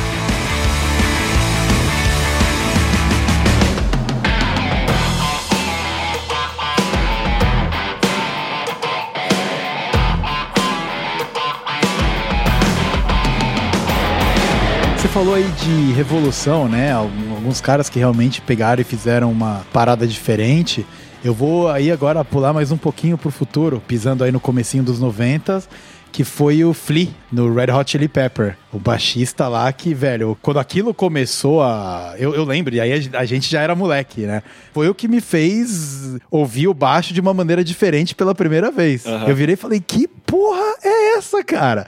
Ele, meu, traz vários conceitos de slap, de uma virtuose no baixo que até então a gente não tinha visto no rock and roll, né? Ele traz o baixo ali para uma posição tipo de destaque, né? Você simplifica a guitarra. Uma outra banda também que fazia isso de uma maneira genial era o Primus. Ah, Primus. Com, com Les Claypool que também é um baixista, tipo assim, que o Flea pegou muito dele. Ah. E o Les Claypool, ele é uma referência como baixista, assim. Uh, e ele colocava slap nas músicas e tudo mais, tal, de fazer um som bem experimental. Hum. E o hum. Red Hot, cara, os primeiros álbuns, a guitarra é um acompanhamento e o baixo é o que dá ali o, o, o corpo da música. É quando você começa a ter o riff no baixo. É, e, exato, é o riff no baixo. E como é cravado o baixo e a batera, né, cara, do, do, do Red Hot Peppers. É claro que é um rock bem mais leve, né? De, uhum. Do que a gente tava falando, de Slayer, por exemplo. Mas, porra, foi foi uma revolução ali também. Eu lembro que o meu irmão, ele foi num show do Red Hot Chili Peppers, eu ainda era muito moleque para ir, e eu tenho inveja dele até hoje. E se eu não me engano, ele foi na turnê do Californication. Caramba. Que puta que eu pariu, cara. Muito foda, muito foda. Também é um que o jovem cabelinho lembra lançando. É, né? Lembra quando estreou o clipe na MTV, assim, do é. Californication. Disco eu, MTV. Eu comprei o álbum disso aí também, no lançamento nas minhas jornadas do vinil, esse é um dos vinis que eu tô querendo comprar, o Californication. E, mano, é caro, viu, velho? Esse é caro e é caro em dólar também, quando acha. então tá difícil. E tá na minha lista, vai fazer mais de ano que eu tô querendo pegar uns, uns LPs do, do Red Hot Chili Pepper, de preferência o Californication, e tá difícil, é. Tá bem difícil. e aí, na década de 90, né, você tem ali o, o nascimento de um punk rock um pouco mais pop. É. Com Green Day, com Offspring, com o Blink-182. Uhum. Você começa a ter ali, tipo, uma transformação do punk pra flertar com o público jovem que é o público que já não viveu mais com guerra, que já não viveu é. mais com revolta, que já não tá mais preocupado com anarquia tudo mais. É. O pessoal tá preocupado, tipo, em se divertir com música. É, uma vida mais Nutella, no caso, né, cara? Exatamente. Do que, do que existia antes. E, e, puxa, depois você se tornou emo, né? Se identificando ali com o público jovem que não, não viveu os BO gigante. Não, você teve o, o Ramones nasceu na época da Guerra Fria. É. E isso deixou de ser uma preocupação depois. Isso aí, coloca uma franja franja na testa e começa a cantar, maluco. ah, e tem a origem do new metal também, para bandas como Linkin Park, é, Slipknot, por aí vai. Uhum. E é o lançamento do Roots do Sepultura, que é uma banda brasileira que influenciou, tipo, o mundo, e o primeiro álbum do Korn. E aí você começa a ter aquela levada mais tribal na bateria, impulsionada pela guitarra, tipo, um pouco mais simples, só que porém muito pesada. Uhum. Então uhum. ali é, é o berço do que a gente conhece hoje como New Metal. É.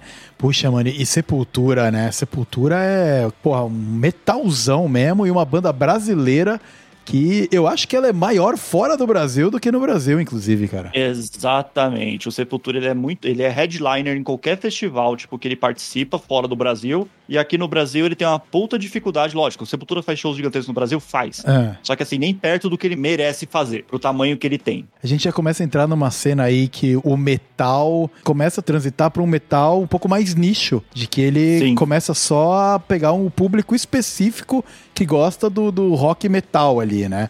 E, e para você ver como é ciclos, a gente começou na década de 60, onde é, era um rock and roll simples. Simples. É. A gente foi para a década de 70, onde ficou um rock and roll mais psicodélico. É. A gente foi para a década de 80, onde começou a ter o progressivo e um estilo um pouco mais elaborado e complexo conceitualmente. Virtuoso, né? É. Virtuoso. E a gente entra para a década de 90, onde começa a simplificar de novo. É, foi essa. E aí você começa a ter os nichos nas bandas. Tipo, você tem o Red Hot flertando ali com o groove. É, pra caralho. Você tem, tipo, o Rage Against the Machine, com a música de protesto ainda, né? Mantendo ali, tipo, a, aquela raiz, né, do, da, da, década de 80. Né? Politizada, né? é. Politizado. Tem o YouTube falando de amor, paz mundial e por aí vai. Aí a gente começa a entrar também numa categoria de bandas que não se preocupa com o estilo. E isso hoje é muito forte. Hoje você tem bandas tal, tipo, que lança tipo, de um CD pro outro, muda completamente. E o Muse faz muito bem isso. E aí é engraçado como agora a gente já tá chegando numa parada muito mais recente, né? E dentro desse grupo do novo, da, da década de 90, uma parada que eu queria trazer foi o. Cara, o Ska que ele voltou com muito mais força, um pouco repaginado, né? Daquele ska menos reggae, um, um ska um pouco mais rock, com bandas, cara, que são muito gostosas de ouvir. Inclusive, ouvinte, se você não é muito familiarizado, vou passar umas dicas aqui. Dá uma pesquisada por Real Big Fish, Goldfinger e Say Ferries. Você vai curtir, mano, o som, que é um som muito maneiro, trompetinho. É um rock meio, é um rock meio skater, assim, dá vontade de você andar de skate, sabe? Quando você ouve a parada. E acho que o maior deles da galera foi Sublime, com Santeria. E, puta, foi gigante. E é um som mais amigável, né? Ele judia menos de você quando você ouve. Então, pô, ouvinte, se você não é familiarizado, eu recomendo dar uma conferidinha né, no Ska, que provavelmente você vai gostar. Tem uma banda que eu gosto, cara, que é. Não, não chega a ser ska, mas ela flerta muito com folk uhum. com, folk rock, que é o Flogging Molly. Ah, é maravilhoso. O Flogging Molly é maravilhoso. Falou de skate, falou, mano, né? Flogging Molly é, é, uma banda que representa muito bem essa, essa pegada. Do violino no palco, aquele rock rápido. Fiquei com vontade de ouvir Flogging Molly agora também. A gente tem que falar do System of a Down também, né, cara? Que também tem essa, essa pegada aí. E também é um tipo de música politizado pra caramba, né? Como você estava falando, né? Tudo coisa que a gente meio que viu o lançamento das músicas. Uma coisa é a gente falar de bandas lá do passado, que a gente não estava vivo, talvez, quando lançou. Mas aí a gente já está começando agora a falar, pô, eu vi quando os caras lançaram esse álbum. Eu, eu comprei, eu sei lá, ouvi na, no Apple Music, porque de tão recente que já é, né? Nossa, System Mas acho of que a gente Down, tem que falar assim do... System of a Down é década de 90 também, né? Acho que é. meio da década de 90 lá. Mas ficou muito popular nos anos 2000, né? Muito ficou popular nos anos popular, 2000. Explodiu nos anos 2000. É realmente isso, cara. Eu acho que eles são a grande banda do, do rock um pouco mais um pouco mais pesado e um pouco mais revolts que a gente teve até o agora, né? Porque, porra, mano, você via, sei lá, galera da, da escola particular lá ouvindo o System of a Down. Assim, caraca, mano, nossa, velho, porra. É, e é mais uma é banda também que é influenciada pelo contexto geopolítico, né? Hum. Porque os caras tão, são de origem libanesa é. e lá é uma região que tá em guerra até hoje. É. Então, assim, os caras falam sobre isso, protestando até a, o quanto eles podem na música poder passar uma mensagem. Muito foda, cara. Entrando nos anos 2000, bandas que explodiram bastante também, e aí não é do meu, muito do meu gosto, mas a gente tem que falar de Linkin Park. Puxa, né? uma revolução muito pica, né? Porque é uma banda de rock que toca com um DJ, cara. Eles têm um DJ no palco, Sim. tá ligado? E foi a primeira vez da galera falando de rap rock. Que tinha muita, muita gente que chamava o Linkin Park de rap rock. E realmente, mano, tem muita influência do rap e do rock, que é uma coisa que nunca conseguiu se fundir muito bem, né? Até o, até o Linkin Park teve pouco expoente que mistura o rap e o rock. É, eu acho que a única banda que hoje continua fazendo o que o Linkin Park fazia é o Bring Me The Horizon. Puta, é um sonzão também. Vamos falar rapidamente de outros movimentos dos anos 2000 aí. A gente não precisa aprofundar tanto, só que é importante a gente ver que, mais uma vez, ramificações, né? É, a gente ficou meio cracudo na pegada Linkin Park aqui, né? Nossa.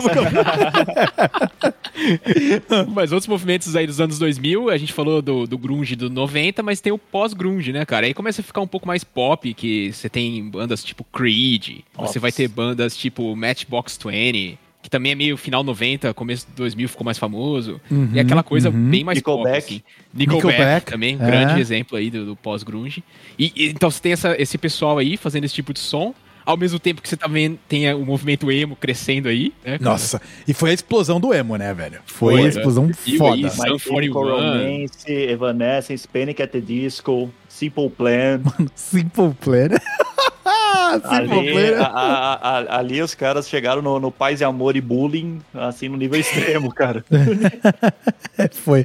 É, cara, e olha como realmente é uma revolução, né? A gente tá seguindo mais a música gringa e tal, mas pensa assim, mano, vamos, se a gente transportar, vou trazer uma banda brazuca aí, que a gente tem que trazer como uma referência do rock dos anos 90, que foi Raimundos. Uhum. Você tem o som dos Raimundos da final da década de 90 e tal, e aí em 2000, mano, tipo, o que tá bombando é Simple Plan, cara. Caralho, o que, que aconteceu, mano? É, onde, onde que a juventude se perdeu, né, cara? É, mano, tipo, você pisca o olho, né? E foi na época que o, o Raimundos também deu uma acalmada no som deles, porque eles tinham lançado Lapadas do Povo, que eles gravaram nos Estados Unidos, tipo assim, um álbum pesadíssimo. Pesadíssimo. Lapadas do Povo é maravilhoso, cara. Maravilhoso. Aí depois os caras vão e me lançam só no Forever. assim, tipo... É que o Só no Forever, ele é maravilhoso pela zoeira. Você ouve o CD e você sabe que os caras estavam se divertindo pra caceta fazendo aquilo ali. Sim. Sabe? Sim. Enquanto o Lapadas é, é uma lapada mesmo. Sim, não, o Lapadas é. do Povo, eu acho, assim, eu acho ele um, um álbum referência de rock brasileiro pesado. Mas esse aqui sou eu perdendo o foco aqui, porque a gente, a gente tava falando de emo e agora a gente tá falando de Raimundos. Mas. o, o, no, no, Brasil teve a, a turminha lá, NX0 e companhia, né? Fresno, NX0. Fresno, NX0. E, e, e a Pitty? Também entra aí. Puxa, a Pitty, cara. Também, né? Mas a é. Ela não é do emo. Não, não, não, não ela não... mas é é... Mas era o mesmo público. Assim, não, é, não era o mesmo é. estilo musical, só que é, é, um público que se conversa ali. Inclusive, a Pete lançou um álbum novo. Aí tem quatro, acho que são cinco músicas só que tem. E bem mais ou menos, viu? Se você não ouviu, você não tá perdendo muita coisa. Mas essa Pete do início dos anos 2000 lá com o Admirável Chip Novo, velho, é um som bom. Eu lembro que eu era moleque, na época eu tocava na banda lá, eu era batera. A gente tocava três, quatro músicas da Pete, que era Admirável Chip Novo, aí Teto de Vidro. É realmente é bem soft assim, mas era muito maneiro, eu gostava, cara. Gostava bastante. eu, eu, acho legal. É, era a fase que o rock nacional tava na mídia. É, verdade. Hoje em dia a gente perdeu um pouco disso, né? Um pouco dessa representatividade musical dentro dos outros gêneros que o Brasil tem, né? Que o Brasil é um país é. continental que tem uma mistura de, de estilos muito grande, né? Então, assim, é. eu, eu, acho normal ter esse racho de espaços ali para cada estilo musical. Uhum. Nos anos 2000, cara, o rock era muito carro-chefe. Mas foi uma época muito legal de ser moleque no Brasil, assim, sabe? De tipo, tinha bastante banda de rock rolando. Pô, a gente tá, tá falando aí de CPM 22 também, sabe? Charlie Brown Jr. Eu, na verdade, beleza, Charlie Brown Jr. eu, eu gostei bastante na época, assim. Agora, CPM 22, eu só fui entender o valor que os caras tinham um pouco mais pra frente. Porque na época eu era um pouquinho mais metalhead ali sabe? Você ficava meu, uhum. no estúdio tocando Iron Maiden, eu tinha resistência. Depois, alguns anos depois que a minha cabeça se flexibilizou. Ficou velho paia. Fiquei velho paia e comecei a ouvir CP22 e achar mal maneiro, tá ligado? É, mas é, isso é muito assim mesmo, cara. É muito assim. Isso é muito fechado, né? Quando você é moleque, você, não, isso aí muito nada a ver. Aí eu falava, não, isso não é rock de verdade. O cara é o chifrudo que tá cantando porque a mira tá com outro e sei lá o que, vai se fuder. Sabe? Eu quero ouvir, mano, Fear of the Dark, velho. Cara, tipo anos aí. 2000, cara, anos 2000, a gente tá falando aí desse nascimento, todas essas dessas bandas novas. Cara, eu era revoltado porque só ouvia heavy metal. Aí eu via um clipe do Blink 182. Era um maluco lambendo o microfone, tipo, fazendo aquelas coisas. e, e, e pintando unha de preto. Falei, cara, que porra é essa, velho? a gente tem que falar do, do dragão, a gente tem que falar é. da guerra. É coisa séria, entendeu? O metal é coisa séria. Tem um maluco aí sensualizando, pintando o olho e lambendo o microfone, isso é porcaria, né, cara? Aí pra você ver assim, o cara pintando unha, lambendo o microfone e tudo mais, qual que é a diferença disso pro glam rock dos anos 80? Exatamente. É. Nenhuma, né? Exatamente. Agora vou me xingar certeza aqui. Agora, ah, agora, agora sim, o, cabelo, o cara com lencinho de tigre, de tigre, né, cara? Exatamente. E... Aquela calça colada que, que, que, as bolas do saco vai, vai cada uma para um lado da bunda, de tão apertado que tá. Isso porque a gente não tá falando dos toscos do Manowar, né? Cara, que a gente não tem como ah, não. aí. É a, ah, cara, é, é a testosterona aí na, na música, né? É, Ó, Manowar é uma banda que tem músicas que eu gosto, que eu escuto, só que assim, cara, eu não trouxe uma tanga de texugo para poder falar de Manowar aqui. Você tem que estar tá com o cosplay do Conan, é isso? Isso, isso. Eu não tô vestido, eu não tô com óleo no corpo e uma tanga. Tem uma história que eu, eu, fui no show do Menor aqui em São Paulo, no Credit Card Sério? Você foi no show do Menor? eu fui no show do Menor já. Ah, conta essa história, por favor, velho. E, cara, no meio do show tem um momento que eles chamam um fã pra subir no palco. Uhum. O cara subiu com a camisa do Iron Maiden. Hum. No que o Joey DeMaio, que é o do Menor, viu o cara com a camisa do Iron Maiden, ele fez o cara tirar a camisa Aí assim, eles jogaram no chão, pisaram em cima e deram uma coisa do menor pro cara. Nossa, senhora, mano. Nossa. É, e o menor tem uma treta com gravadora. Ou seja, tem muita música que eles não podem tocar ao vivo. Uhum. Aí o público ficou revoltado, porque as músicas que eles não tocaram são os clássicos. É muito frustrado. Aí os caras estavam queimando a camisa do menor na pista. Esse show foi um caos.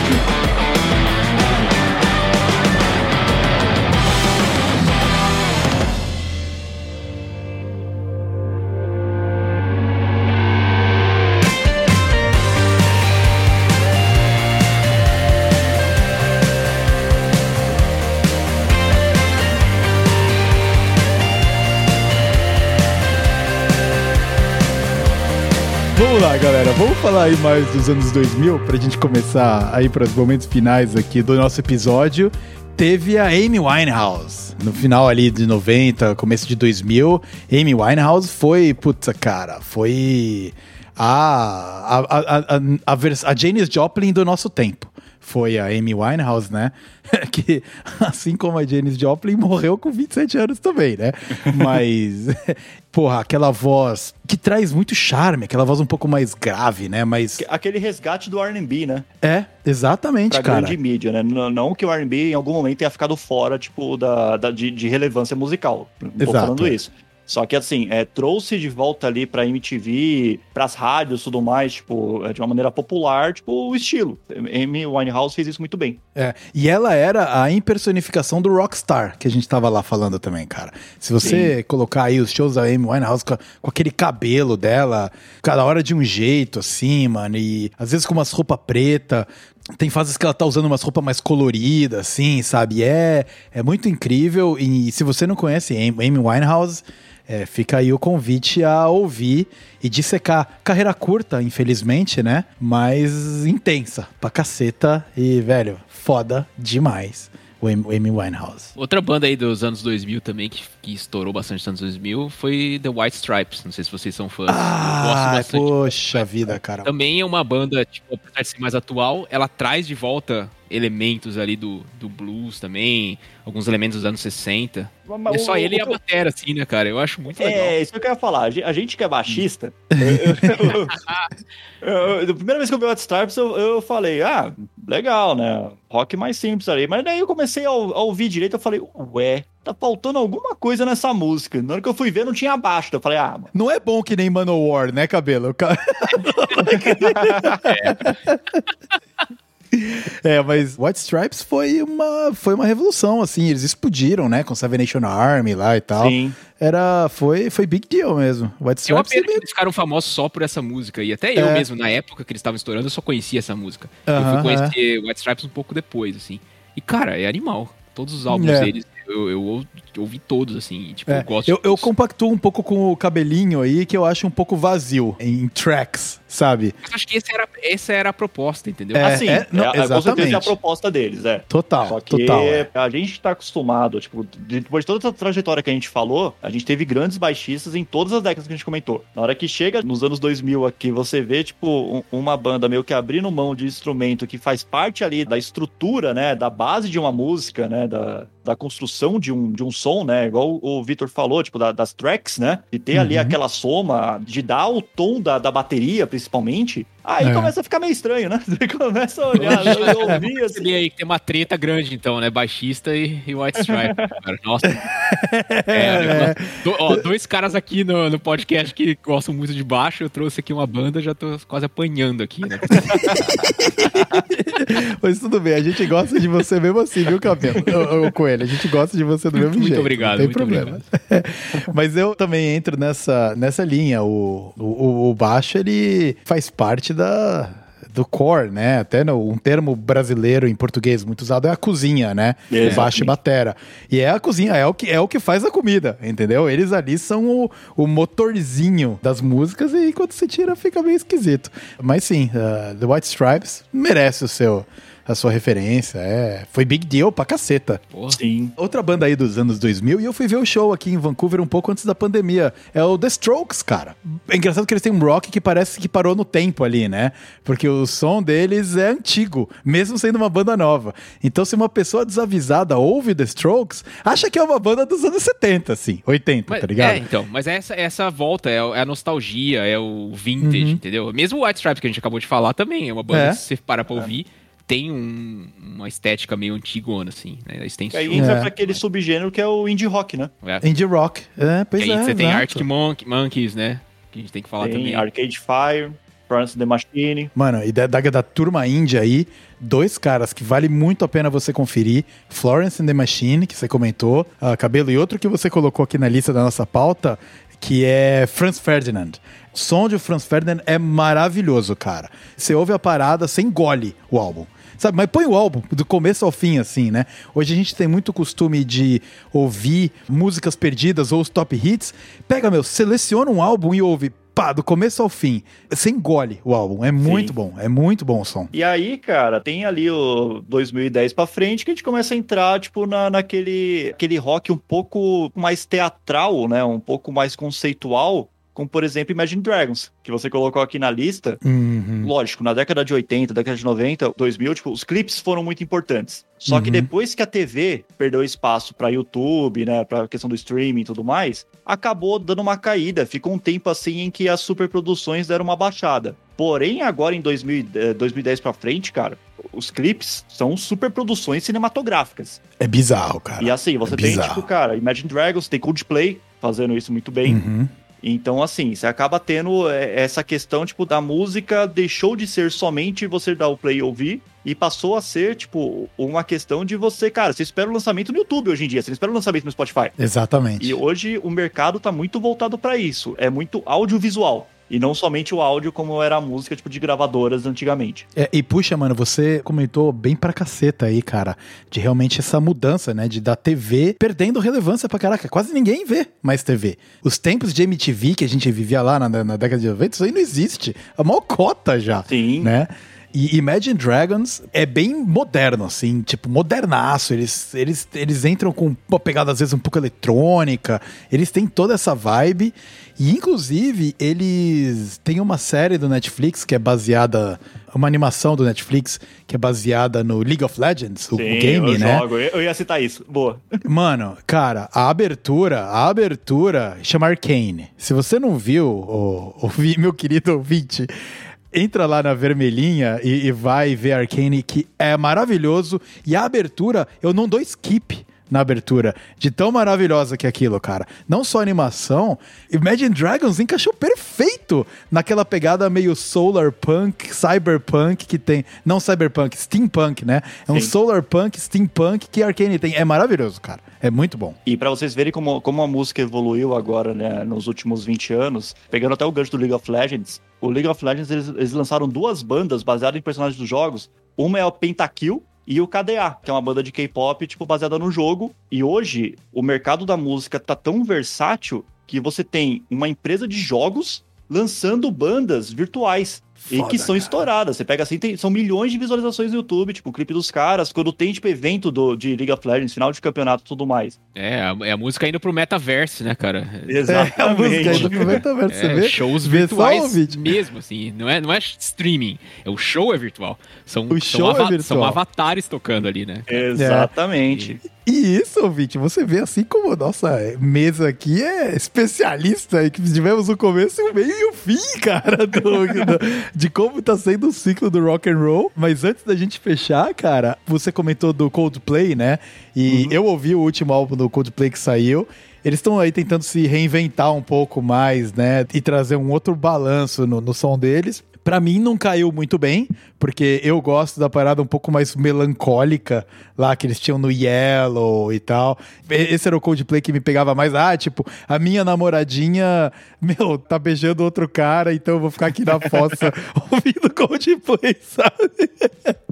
e a gente fecha aí também um som que me passa mais ou menos a mesma vibe, é Mumford Sons que é uma vibe um pouco mais melancólica, e, mas gosto bastante. Vale, vale, vale ouvir Mumford Sons também. Boa. Bom, outra banda aí dos anos 2000 também, que essa eu vi me começar ali, porque eu, eu conheço o cara que começou, é uma banda chamada Hate Matter. Exatamente. É a banda que começou aí em 2007, 2008, que é a banda aí do nosso querido Cabelo. Vai, Cabelo, fala um pouquinho aí dessa banda, cara.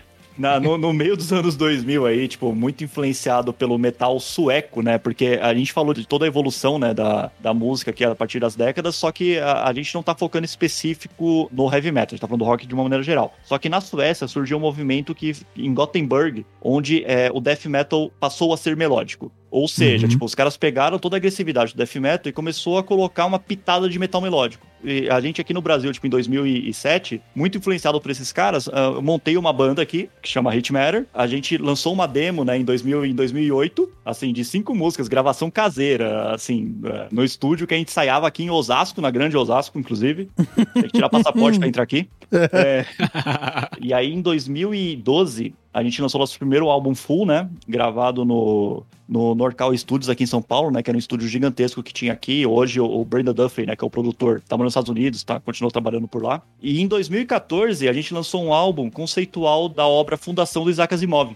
E assim, é, é um lançamento que eu tenho com muito carinho puta trampo é, conceitual, muito baseado na Nightfall e na Middle Earth do Blind Guardian, né? Tipo, que eu tinha como uhum. referência ali, tipo, de um álbum conceitual bem feito. Foi lá, compôs as letras, tipo, contando toda a história do, dos livros e tudo mais. Fizemos um CD de metal em cima disso. E depois, em 2018, a gente lançou mais um álbum, que foi o Metaphor. E agora a gente tá preparando para gravar mais um CD aí esse ano. Da hora. Aí, vamos, que vamos da hora. Ver. Depois a gente pode explorar um pouquinho mais, Vitão, focado em heavy metal, pra gente extrapolar um pouco como que funciona as cenas, os subestilos, uhum. é, as bandas, como que tá hoje o metal e por aí vai.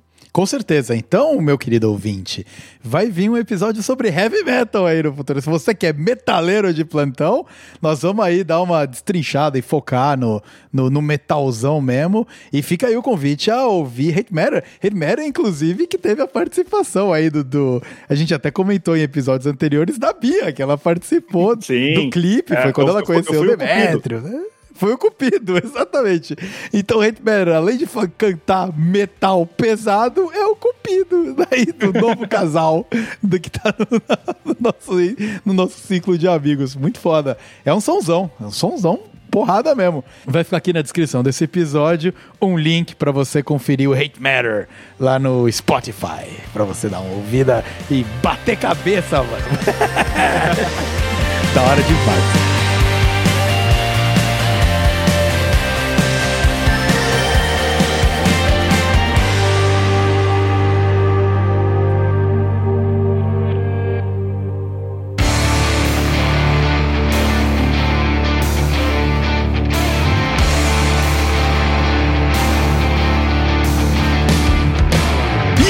Isso, muito bem. Fechamos o nosso episódio sobre rock and roll, começando lá no comecinho de 50 até o que tá rolando aqui hoje em dia, começo, meio e fim desse grupo de especialistas sobre rock Baseado and roll. Baseado em porra nenhuma. Baseado Especialistas baseados em porra nenhuma. É, a fonte da Universidade Saudita, Jalim Rabei. Mas é muito, muito bacana, cara, a gente poder construir um pouquinho aí do que que trouxe o nosso amor ao, ao rock, né? Ao que levou, mano, cabelo hoje com banda, todos nós três aqui temos a nossa nosso pezinho e o rock influenciou nossa vida, né? Esses grandes, essas grandes lendas. Então eu espero você, roqueiro de plantão, que ficou até aqui, que tenha gostado do, do papo. Vai vir aí um episódio sobre heavy metal. Vai vir com certeza. Já tá fechado. A gente vai só combinar e, mano, puta, dissecar um pouquinho heavy metal aí, ter uma aula com o cabelo sobre como é que tá a cena. E já nessa vibe, eu já me despeço e abro para você se despedir, cabelo. Muito obrigado por ter participado aí. Agregou pra caralho, manja muito. Eu agradeço o tempo, velho. Pô, muito obrigado pelo convite. Sempre que precisar, estaremos aí, cara. Se eu puder dar essa enrolada de conteúdo com fonte, com, com, base em nada, tamo aí, cara. Vocês estão aí pra ajudar. Muito divertido. Fontes duvidosas e base em nada, né? A gente dá um jeito aí e sai do outro lado. É isso aí, cara. Muito obrigado. Mais uma vez, fica você aí o convite, uh, ouvinte, a ouvir o som do Hate Matter. Se você gosta de um, de um metalzão, manda ver lá, porque o som é pica. E agora é a sua vez de se despedir, Capitão Felipe Coelho. Mais, fechando mais um episódio aqui, não é isso aí? Tá virando quase com Será que daqui a pouco eu vou ter que colocar um avatarzinho seu do ícone do É Isso Aí, cara? Tá complicado, velho. O cara tá dominando. Caramba, então. pois é, cara. Ô, mas valeu aí pelo convite. Tô muito feliz de relembrar aí, uh, quando eu comecei, né, a ouvir o metal, eu já tive cabelo comprido também, então eu, eu também era um cabelo, é. um tempo atrás, cabelo assim, para baixo do ombro. Uhum. Ultimamente, vou falar para você que o rock mudou muito para mim, assim, hoje eu ouço outras coisas muito diferentes. É. A gente pode até falar sobre country, Opa. que é um negócio que eu gosto bastante. Eu tô grande no country também, viu, cara? É, tá? É, cara, eu acho, é. que, eu acho que merece aí uma boa discussão em volta, em volta ao country, mas muito legal aí participar. Espero que eu tenha agregado, não sou tão profissional quanto o Cabelo, que é um cara que Nossa. tem uma banda e manja pra caralho. Mas é isso aí. Valeu aí pelo convite mais uma vez. Muito bem, muito obrigado. sobre K-pop depois, hein? Ixi, mano. Esse não... o do K-pop, esse aí eu não garanto, viu? Esse aí eu não já, garanto. Já que falou de Menor, tem que falar de K-pop. Olha a conexão. Os mano, cara, os mano colocam, faz um episódio de rock and roll e termina falando de K-pop. Globalização é isso, cara. É, o mundo globalizado, cara. Obrigado, Coelho, por ter participado mais uma vez. Fico muito feliz, é sempre um prazer ter você aqui na nossa mesa virtual. Quem sabe um dia você não vem me visitar e a gente grava fisicamente. Ah, faremos. Aqui no, no estúdio. No estúdio é isso aí de produção, né, cara? Exato. Vou, vou conhecer o Tobias, né, cara? Isso. Trocar uma ideia com o Tobias aí, tá uma cerveja aí com o Tobias. Isso, o Tobias trabalha pra caralho, velho. É, coitado. e a você, meu querido ouvinte, fica aqui a minha despedida. Muito obrigado. Espero que você tenha curtido a 19 edição do É Isso Aí. Devagar e sempre, continuamos aí. Tem muita coisa boa pra vir pela frente, tem muita pauta pra gente bater papo ainda. E a você que ficou até aqui, bato na tecla de sempre, compartilha o É Isso Aí com um amigo, passa aí pra frente, nos ajude a expandir e estender os nossos bracinhos pelas interwebs e de repente agregar alguma coisa. Uh, se você quiser entrar em contato, falar com a gente, tudo tá aqui na descrição desse episódio, é, seja pelo Instagram, seja por e-mail, seja pelo Twitter, como você quiser. Tem alguma maneira de você entrar em contato comigo? Muito obrigado. A gente fica por aqui e na vibe mais rock and roll finalizamos o nosso episódio e a gente se vê na próxima. Um grande abraço e tchau, tchau. Falou aí, mais, tchau. tchau. É. Eita.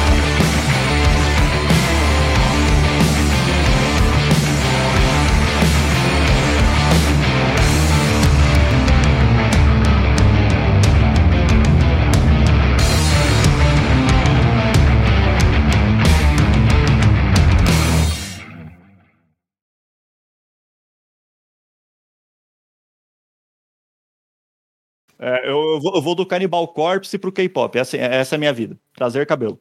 Outro dia eu tava trabalhando aqui e recebi o, uma mensagem no WhatsApp do, do cabelo com o show do Psy. Aí eu fui lá e deixei o show rolando, vi o show inteiro do cara, velho. Tô maneiro. Nostalgia. Nostalgia, cara, nostalgia. Open Gangnam Style.